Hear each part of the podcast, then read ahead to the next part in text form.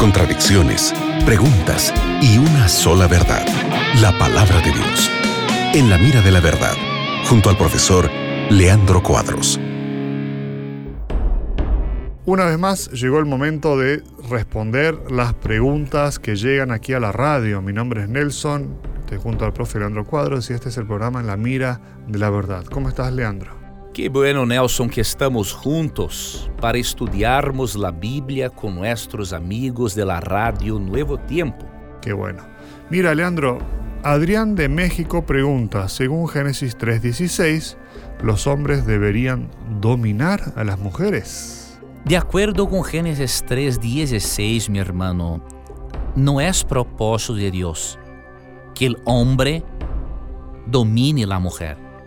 En la verdad, en Génesis 3:16, Dios demuestra la consecuencia del pecado, o sea, eh, el dominio de algunos hombres sobre las mujeres o el cambio de función entre hombre y mujer ocurrió por causa del pecado. Entonces no es de la voluntad de Dios. Dios en Génesis 3:16 previó la consecuencia del pecado. E disse o texto: A la mujer dijo: Multiplicaré, multiplicaré en gran manera los dolores en tus preñeces. Con dolor darás a luz los hijos, e tu deseo será para tu marido, e él se enseñoreará de ti. Entonces es una consecuencia del pecado, no el deseo de Dios. ¿Cuál es el deseo de Dios? Se encontra, entre outros textos, em Efésios 5. Efésios capítulo 5, versículo eh, 25 diz: Maridos, amad a vuestras mujeres, e assim como Cristo amou a igreja e se entregou a si mesmo por ella. Então, enquanto em Gênesis 3:16 Deus previó que como consequência do pecado, as relações matrimoniais seriam afetadas, em Efésios 5:25 Deus demonstra su real desejo.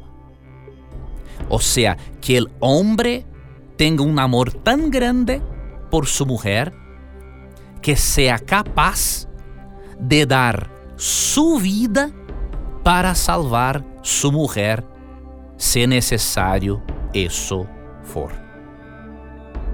Entonces, el propósito de Dios, de acuerdo con Efesios 5:25, es que el hombre ame sacrificalmente a su mujer.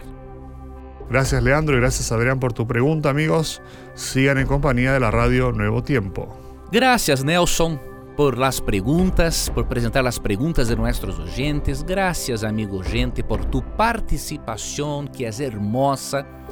Y nunca te olvides que sempre que tengas coragem de perguntar, a Bíblia tendrá coragem de responderte. Um abraço e hasta luego. Acabas de escuchar En la mira de la verdad, junto al profesor Leandro Cuadros.